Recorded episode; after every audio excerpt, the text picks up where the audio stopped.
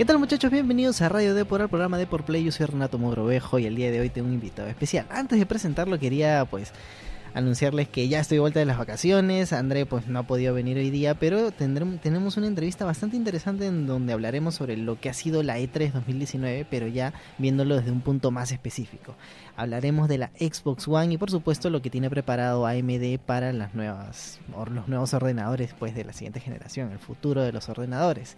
Por eso hemos traído hoy día a César Michilerio. ¿Qué tal César? ¿Cómo estás? ¿Cómo estás Renato? Muy bien, feliz, contento, emocionado por todos los productos que AMD ha mostrado en este E3 y sin duda las novedades, las alianzas que hemos tenido con grandes compañías como por supuesto Sony, Microsoft y muchas otras más. Bueno, hoy día estaremos hablando con César eh, sobre la Xbox y un poquito de PC, pero también comentarles que este programa lo tienen disponible a través de iTunes, Spotify, Spreaker, Google Podcast y cualquier otra plataforma donde ustedes escuchen sus programas favoritos. Ahí estamos nosotros. Además que tenemos una versión impresa de Deport Play que sale lunes, miércoles y jueves. A veces los fines de semana, dependiendo de la coyuntura del fútbol, ahí nos pueden encontrar.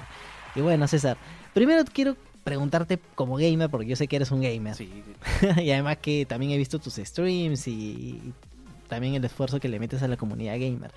¿Qué es lo que más te gustó del juego así que más hype te generó de este E3 2019? A ver, es que en realidad son varios los que me han Los puedes enumerar, no hay ningún muchísimo problema. hype. Obviamente uno de los, uno de los títulos que, que, me llamó mucho la atención que se hizo en la conferencia de Microsoft de Xbox fue el de Cyberpunk.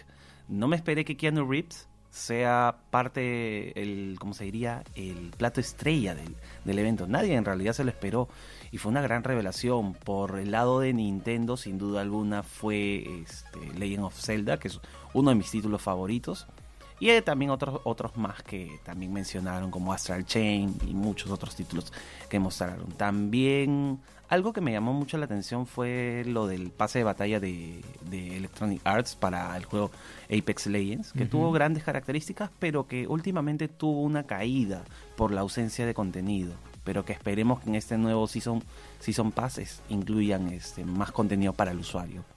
Bueno, sin duda ha sido una E3 lo que algunos dicen, pues, unos colegas de videojuegos dicen descafeinada, ha sido pues tranquila, yo no diría floja del todo porque Xbox pues dio la talla bastante bien, Nintendo también, pues, pero hemos tenido empresas pues que se fueron, ¿no? Como, como perdón, como Sony con su PlayStation, EA también no estuvo dentro del E3, sino que ellos alquilaron un, un espacio fuera de la del evento y lo hicieron un día antes, ¿no? Que también estuvo un poco floja porque fueron 5 o 6 juegos para aquellos que les gusta el FIFA, el Madden y esos pues les gustó, ¿no? Pero bueno, ya este me dices AMD tuvo una presentación propia? Sí, AMD tuvo una presentación ¿Dentro propia. de PC Gaming o fuera de PC Gaming? No, fuera, fuera de fuera PC el Gaming, mismo ¿verdad? E3, el Next Horizon Gaming. Eh, en esta presentación mostramos grandes productos innovadores. AMD mostró un poco más sobre la nueva generación de procesadores AMD de Ryzen, ya estamos en su tercera generación uh -huh. y además también estamos muy contentos porque este 2019 estamos celebrando nuestros 50 años de historia, de hitos que hemos creado a nivel tecnológico y qué mejor que este 7 de julio poder ya que el usuario acceda a la nueva plataforma de procesadores Ryzen de, de tercera generación. Hubo una gran novedad que nadie se lo esperaba, ¿sí? uh -huh. que eran los procesadores AMD de tercera generación y por supuesto lo que ya se vaticinaba que eran las gráficas Navi. Bueno, a ver, yo creo que la gran pregunta del usuario común de a pie que apuesta por AMD es, ya es hora, cambio mi 1600 y mi Ryzen 5 1600 por uno de la tercera generación. Sí, ahora... ¿Es momento? Ahora podríamos decir de que ya hay usuarios que sí tienen esa idea de migrar sus procesadores de primera generación, quizás los más pequeños hacia un salto más grande, una plataforma más grande, pero mi pregunta es, ¿podrá notarse la diferencia en cuanto a términos de performance con generaciones anteriores de Ryzen e incluso usuarios que tienen equipo de, de otras marcas eh, de menor performance y quieren hacer el salto a AMD Ryzen? ¿Es momento? Por supuesto que es momento, ya que al hacer el salto a 7 nanómetros, que es la reducción de los transistores, nos permite a nosotros entregar mayores prestaciones técnicas para el usuario, incluimos más núcleos en el procesador, más rendimiento para gaming, ya que nosotros como jugadores buscamos que el rendimiento no solamente sea en tareas profesionales, sino que también en temas de videojuegos el rendimiento sea formidable. Pero una de las cosas que llamó muchísimo la atención y que creo que fue la sorpresa del evento y que también se mostró previa eh, en parte en la Computex fue el nuevo Ryzen 9 para los usuarios de gama alta. Presentar un procesador gaming para 12, con 12 núcleos físicos. ¿Para quién está orientado eso? O sea, Eh, eh, o sea, yo sé que el gaming va a rendir muy bien, pero, o sea, para gaming quizás me voy al 5 y también corre bastante bien, ¿no? Pero, Sí. ¿qué más, qué extras tengo con un Ryzen 9? Lo que pasa es que el Ryzen 9 está orientado ya para esos usuarios que buscan un mayor desempeño, no para 1080p, porque para 1080p tranquilamente podría ir con un Ryzen 5 3600, sino que estaría más orientado para un usuario que quiere editar, que quiere jugar, que quiere crear contenido multimedia, que quiere hacer streaming con una menor latencia posible. Y tú sabes que ya las plataformas como Facebook dentro de pronto ya van a poder aplicar el streaming en 4K. Ah, de momento están este, codificadas hasta un máximo de 1080p de resolución, pero ya dentro de poco van a aplicar el decodificador 4K y va a permitirnos hacer streaming en una definición magnífica y que eso por consecuente va a llevar un mayor uso de procesador. Además de que los títulos que van a salir más adelante van a requerir mayor capacidad de procesamiento porque se van a añadir nuevos efectos, se van a añadir nuevas físicas y es por ello que AMD ya de por sí se adelanta a este a esta tendencia. Además que recuerda que también se habló un poco de, de las consolas de fabricantes como Sony, Microsoft sobre los avances que, que ellos tienen. Sácame de una duda. Eh, va a haber igual Ryzen 3, 5, 7 y 9. Y Sí. todos va a tener su tercera generación. Sí, por supuesto. Ahí, entonces asumo que va a estar bien ordenado. Igual, entonces, un usuario de entrada puede preferir una, un Ryzen 3. Sí. O para escritorio, para redactar, para ver redes sociales, y, o sea, como para armar una PC básica de entrada. Sí, por supuesto. AMD está enfocándose en todos los segmentos, pero además AM AMD como compañía está apuntando ya no ser solamente a la marca que te da la mejor relación de calidad-precio, sino además darte un producto premium con prestaciones premium, algo que generalmente muchos usuarios piensan de que para poder obtener un producto premium tienes que invertir un dineral, pero en esta situación no es así. AMD te va a entregar un producto premium con prestaciones técnicas avanzadas y obviamente a un precio de locura. Más o menos, a ver, cuéntame. El, el Ryzen 7 eh, 3000, ¿qué sería? 3000. 3700X. Ya, a ver, el 3700X, ¿en qué rango de precio está? ¿En qué rango de precios se estaría ubicando aproximadamente 430 dólares? Aproximadamente. Que, que sería, pues. Ocho el- un- núcleos. Un, top top. Eh, sería un procesador tope de línea para poder jugar. Te permitiría poder hacer tranquilamente streaming a 1080p, 720. Y que además este procesador va a tener una cantidad monstruosa de memoria caché para tareas profesionales. Va a tener 76 megas de memoria caché. Es algo no antes visto. Es un procesador que trae unas prestaciones técnicas. Y obviamente toda la gama de procesadores AMD también le va a dar un beneficio al usuario si es que el usuario no quiere invertir un poquito más allá en, en cuestiones de disipador. Tú sabes que todo procesador necesita de un disipador. Claro. Y AMD en esta generación va a incluir disipadores muy voluminosos, con grandes características técnicas, eh, bajo nivel de ruido y tú sabes que el PC gamer en- en el PC gamer está de moda el tema de las luces RGB. Entonces, darle un toque especial a ello es algo que los usuarios van a valorar muchísimo. Claro, a ver, me encanta, o sea, me encanta que AMD pues esté lanzando nuevos procesadores, pero de una PC pues no se arma con solamente el procesador, ¿no? También eh, este AMD tuvo la gran sorpresa de una nueva gráfica, que es la RX mi- quin- 5700, si no me equivoco. Más o menos dónde se encuentra porque teníamos, o sea, hemos dado un salto de código un poco un poco extraño, porque antes eran las 400, las 500 y ahora damos al 5000. Sí, lo que pasa es que AMD utilizó esta nomenclatura en, en conmemoración a los 50 años. Ujú. Series, 5, Series 5000, los dos primeros números son en conmemoración a los 50 años de la compañía y es la nomenclatura que se va a utilizar en adelante para el resto de gráficas o futuras arquitecturas que lancemos. Entonces, son dos modelos los que se han lanzado, que es la Radeon 5700 de 8 GB GDR6 a 7 nanómetros y la Radeon RX 5700 XT, que este viene a ser nuestro modelo tope de línea para la gama media alta. Entonces, este es un modelo que va a entrar con grandes características técnicas. Introducimos una nueva arquitectura gráfica RDNA RDNA, como se le puede decir, es una arquitectura que hace que es la misma que se va a utilizar en las siguientes consolas. Entonces, esta, esta arquitectura gráfica y estas nuevas tarjetas gráficas van a estar disponibles ya el 7 de julio. Ok, o sea, el 7 de julio ya vamos a poder comprar esas nuevas tarjetas gráficas, pero quería enfocar estas gráficas y eh, sigo unos minutitos rápidos en el Fidelity FX que es una nueva función para hacerlo hacer mucho más bonito los videojuegos, que deberían ser juegos compatibles con estas nuevas gráficas. ¿Qué es? ¿Cómo funciona? Bueno, Fidelity FX es una tecnología que hemos venido desarrollando desde aproximadamente dos años. Eh, desde anteriores arquitecturas queríamos implementarlas, pero obviamente el hardware aún en ese entonces no se podía este, aplicarlo. Entonces AMD dijo, lo vamos a saltar para la arquitectura Navi y Navi sí es una arquitectura que se presta para este tipo de tecnologías, nos permite también tener un mejor nivel de detalles y lo mejor de todo que el primer juego en aplicarlo va a ser Borderlands 3. Entonces vamos a poder ver un mayor nivel de detalles gráficos, de fondos, efectos, características que van a ser ¿Es activable y desactivable? Sí, es activable, ah, va a ser activable y desactivable. O sea, va a ser a elección del usuario. Pero lo mejor de todo es el impacto en el rendimiento gráfico, porque tú sabes que tecnologías de mayor nivel de visualización generan un impacto gráfico dentro del, mismo juego, bajan los FPS y cosas así.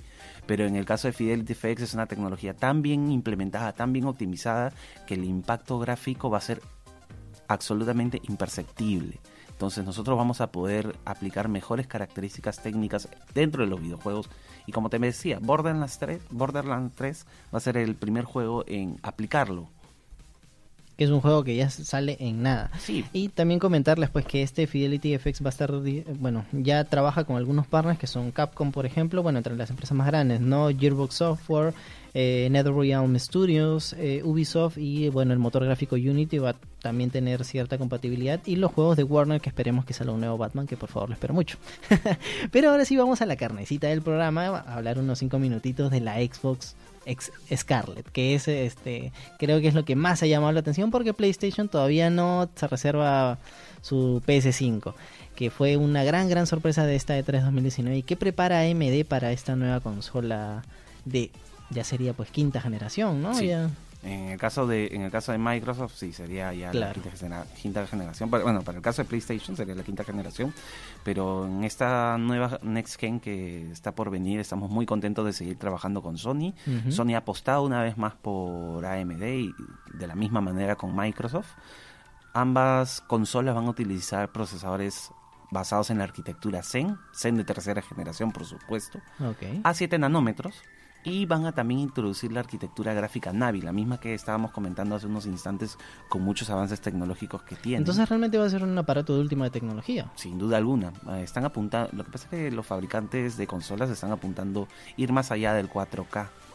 Entonces, qué mejor de poder incluir un procesador muy potente como son los procesadores Ryzen en una consola, con gráficas basadas en la arquitectura RDNA de AMD, incluir nuevas tecnologías que mejoren el aspecto visual del videojuego y también reducir la latencia, la latencia entre el monitor, la consola o el monitor y el PC. Entonces AMD con la arquitectura RDNA introdujo una tecnología muy importante que va a aplicar para el PC y va a aplicar para la consola que se llama AMD Anti-Lag que es reducir el, impacto entre al momento de presionar el botón y que el comando llegue hacia nuestros ojos, ¿no? hacia la visualización. Va a ser muy reducido la latencia para que obviamente nosotros tengamos una mejor experiencia al momento de jugar, sea en PC, sea en consolas y también en dispositivos móviles. Pero la pregunta que se me viene a la mente es cómo hace AMD para mantener los precios bajos, porque claro, un jugador de PlayStation, un jugador de Xbox, pues piensa en gastar a lo mucho 500 dólares en su consola para también ahorrar un poquito en los juegos que quiere comprar. O sea, ¿cómo hace para poner una gráfica tan potente y un procesador tan potente? Porque ah, justo me decías que el, el nuevo Ryzen 7 de tercera generación, el 3700X, pues estaría alrededor de los 400 y unos pocos dólares.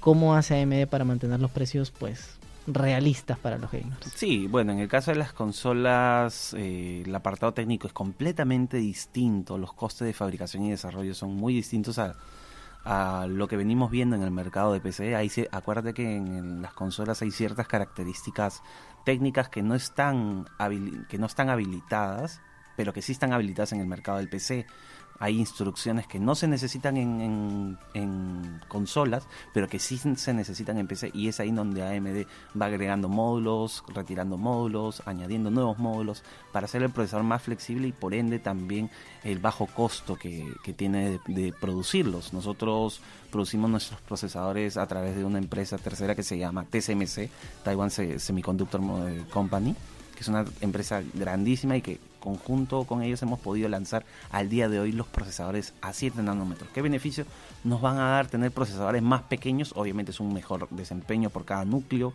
más núcleos, más tecnología agregada y sin duda alguna también un menor calor generado. Que tú sabes que en las consolas de generación anterior de Sony era un pequeño inconveniente que tenía, ¿no? que era el tema de la temperatura, y no por un tema de procesador, sino por un tema básicamente de diseño.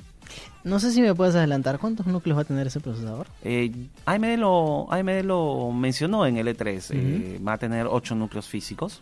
Tanto en las dos consolas. En, solamente en, en, Sony. en Sony, en Sony, sí. En Xbox aún no se ha confirmado la cantidad de núcleos y es algo que todavía no AMD no ha revelado. Lo tiene como sorpresa. No se sabe si la consola de Xbox tenga la misma cantidad de núcleos como sucedió en la Bueno, también, o sea, revelar esos números eh, hace que la competencia pues ah, apueste un poquito más, ¿no? Sí, apueste un poquito más. La guerra va a estar muy dura, sí, el próximo año va a ser un año muy revelador para las consolas, pero ya sabemos que ambos fabricantes como Sony y Microsoft van a entregar productos muy formidables a nivel gráfico, ya vamos a poder jugar videojuegos por arriba de los 60 FPS, quizás en resoluciones 1080p, quizás en resoluciones 4K, y van a haber ciertos títulos optimizados en resoluciones 8K. Tú sabes que ya está comenzando la tendencia de ir más allá del 4K y que ya los fabricantes se están adelantando a ello. Una pregunta extra y ya a modo de terminar. Yo sé, bueno, Xbox con la Xbox Xbox One X pues ya optó por la refrigeración de cámara de vapor. ¿Crees que Sony pues tenga que apostar por esto para un mejor rendimiento de los procesadores Zen dentro de su PS5? Sin duda alguna, la tecnología de cámara de vapor es una tecnología que se viene utilizando de muchísimos años atrás en tarjetas gráficas para PC y que es una tecnología que ha beneficiado mucho al usuario del PC Gaming y que lo apliquen en consolas, creo que sería maravilloso que obviamente fabricantes como Sony nos incluyan esas tecnologías ten en cuenta que las tarjetas Radeon RX 5700 que se mostraron en el E3 también utilizan tecnología de cámara de vapor. Eso quiere decir que estas tarjetas gráficas van a ser muy frías y obviamente un mayor beneficio para el usuario.